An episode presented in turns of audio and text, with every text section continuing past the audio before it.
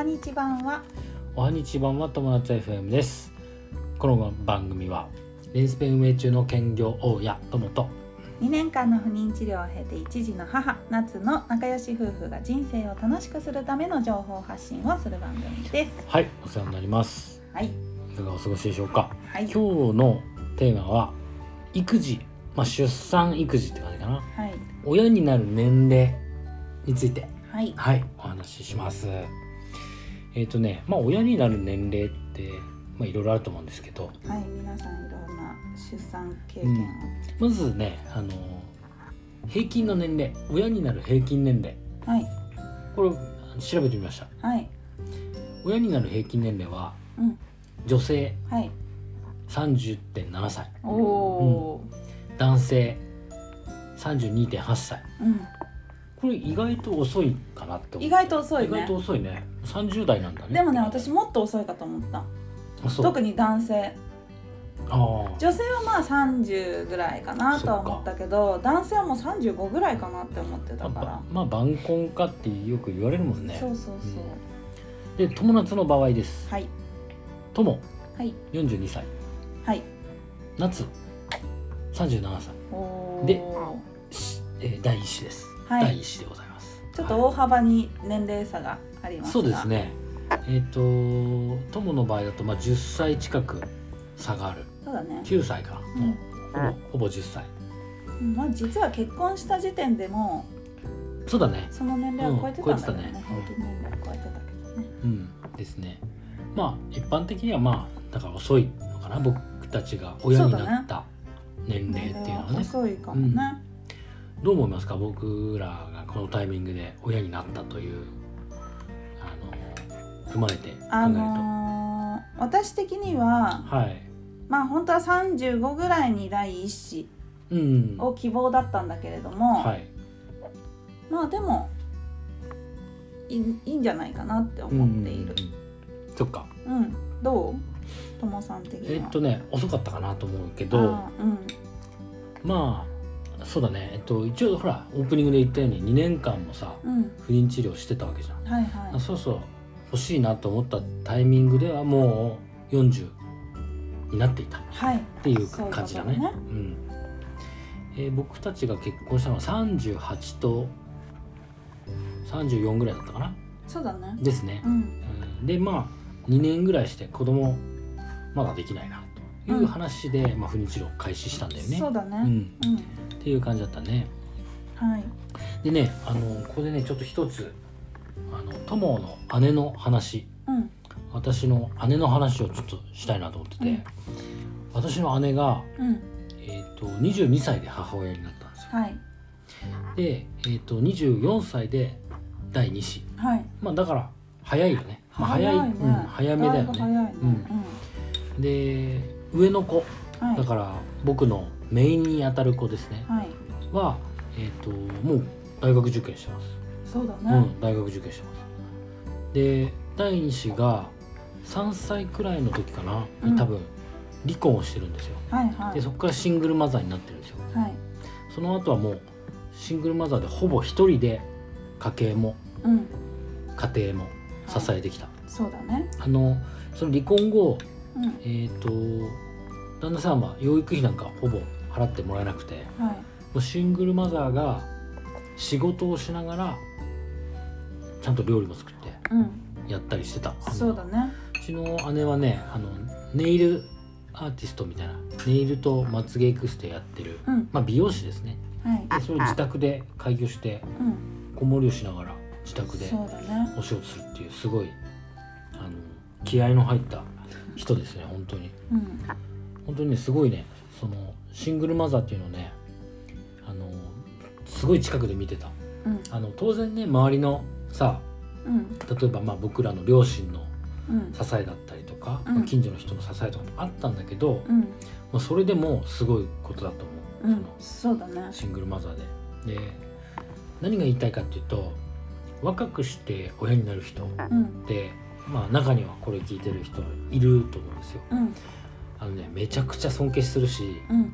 本当に心から応援する、うん。うん、若くしてやっぱさあのなるねその自分まあ若い頃ってほらやりたいことがたくさんあるわけでしょ。そうそうそう。ん。でもさそういうのもあのー犠牲にしてさ、うね我慢しなきゃいけない他からのね同世代の人たちがさみんなね飲み遊んだり飲みに行ったりしてる間に自分は子育てをしてっていう感じでしょ？そうだね。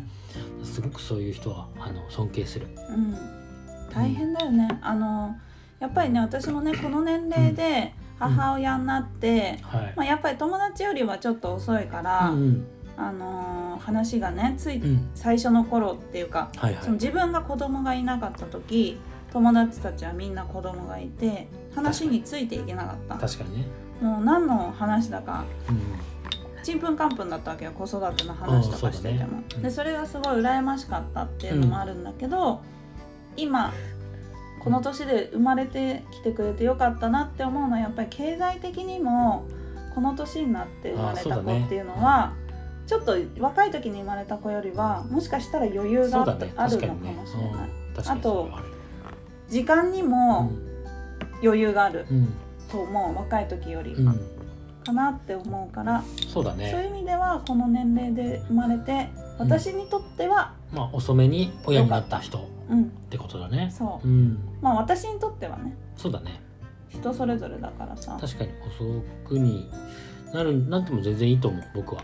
うん。うん。ただあのーやっぱりね産んだお母さん側としてはかなり若い時とは体のダメージがもしかしたら違うかもしれ負ない。担が違うよね、うん。やっぱあの体力がさそもそも、ないからうんね、若い人のと、まあ、20年ぐらい差があるわけじゃない。そうですね。例えば二十歳で産んだ人とそうさそうそう。40で産む人と、うん。うん。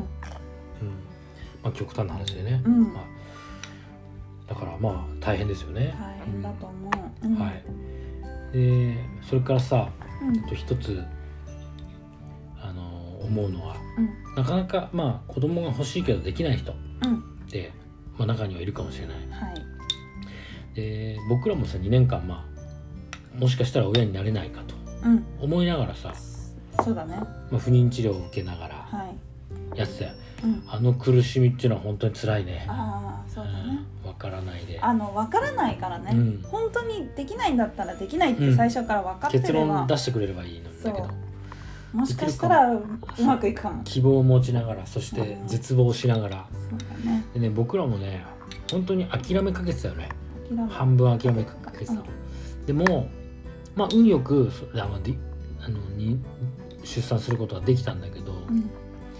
もしねその子供ができなかったとしても当時何を考えてたかっていうと、うん。まあ、2人でも楽しく前向きに生きていこうみたいな話をしてたね。そう2人でね日本旅行をねそうそうそキャンピングカーであちこちに行こうとかね、うね、そういう話をしてたね、まあ、運よくできましたがまあなんか子子供にななんていうか子供ができない人の苦しみっていうのもかなりあのきついものがあるとうん。いう話をしておきたかったな。あそうね。っていう話ですね。はい。で結論。はい。まあ親になる年齢。はい。まあ人それぞれだと思うんだけど、まうんあ、人がどう思うかってあんまり関係ない。はいはい。で自分がどう思うか、うん。僕はこの年齢で、いうん。あの出産できてよかったと思う。もうむしろ一番いいタイミングだったかなとも思うぐらい。うん。うん、私もそう思います。というのはやっぱあの結婚して2人の期間も、えー45年一緒にあって、うん。で、えー、と十分な2人で時間過ごす時間っていうのを持った上で、うん。えー今度は家族3人で過ごす時間というのうんにできたと。はい。だから最高のタイミングだった。だからまあえっ、と今更親になるっていう言い方、うん。まあ、する方もいるかもしれないけどぶ全然いいと思う僕は。あの、うん。全然気にしないし。あそうそういう言い方する人もいるの。いるかもしれない。あのうん。まあ中に僕も言われたことないけど、うん。もしかしたら、うんうん。うん。だううちの姉なんかはさうん。結構そういうことずズバズバ言う感じなんだけど。そっかそっうん。かなんか今更親になってどうすんのみたいなあの人にとってみればさ、うんうん。まあ22歳で産んでそもう大学生になってるわけだから、ううん。んまあそう思われても、まあ、まあでも全然全然気になんない。そうだね。うん。気にね。うん、あれもそうは言いつつ多分今僕らの、えーえー子供たち子供。うん。すごい可愛がってくる。すごいかうん言ってた。なんかね。ね自分のことメイは違うって言ってた。ああ確かにそうだよね。も責任感がないからね、う無条件に可愛がれるとか言ってた。ね。はいはい。ということでまあ今日の、まあ、結論としては今のタイミングでよかったね。はい。いつ生まれてきてくれるのとも最高とはい。思うようにしてあげましょはい。うという話です。はい、はい、ということで今日のテーマは、えー育児出産で親になる年齢というテーマでお話ししました。はい、人生が楽しくなる友達 FM 本日も最後までご視聴ありがとうございました。ありがとうございました。またね。バイバイ